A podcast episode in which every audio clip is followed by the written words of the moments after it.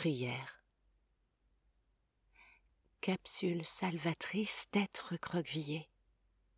La respiration ample me fait glisser vers un second soleil dans mon temple aux odeurs de thym.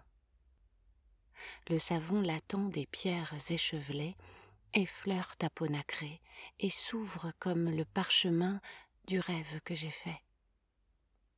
Ma prière s'adresse verdoyante. Comme une perle sur ta main, douce et pluvieuse, ondulante, jamais ne se referme sur le filet d'or du matin.